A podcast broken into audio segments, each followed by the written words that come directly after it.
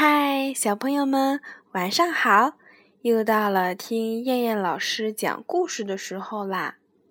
今天我们要听的故事是十二生肖的故事。一天，天帝下达了一道圣旨，所有的动物要在卯年卯月卯日到南天门集合。并按照到达的信号顺序排列十二生肖纪年。甚至还特别说明，名额有限，只有早到才会被排进来。动物们都想排进十二生肖，于是他们各自准备着。那个时候，猫和老鼠是好朋友，猫很贪睡。于是他便对老鼠说：“鼠老弟，比赛那天你可一定要叫我！”老鼠嘴上答应了，可心里却有自己的小算盘。猫那么受大家喜爱，又是老虎的师傅，他去了，我还能排上第一吗？所以比赛那天。老鼠根本没有叫猫，自己悄悄地去了南天门。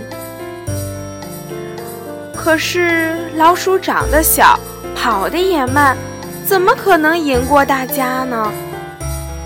忽然，他看到了老黄牛，灵机一动，一下坐在了老黄牛的背上。时辰到了，天帝开始排属相。他看到跑在最前面的是老黄牛，就要把老黄牛排在第一位。这时，老鼠一下窜到了最前面，喊道：“我才是第一个！”天帝仔细一看，的确是老鼠第一个冲进终点，就说：“那你就排第一吧。”于是，老黄牛只好委屈地排在了第二。接着，其他动物也一个个到了，十二生肖终于产生了：鼠、牛、虎、兔、龙、蛇、马、羊、猴、鸡、狗、老鼠虽然成了十二生肖中的第一名，但是它可把猫给得罪苦了。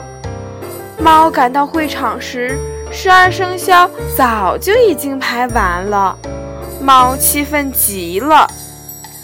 从此以后，猫见到老鼠就抓，而十二生肖中也就没有猫了。好了，小朋友们。这就是十二生肖的故事。我们今天晚上的故事就先讲到这儿啦，我们明天晚上再见，小朋友们，晚安。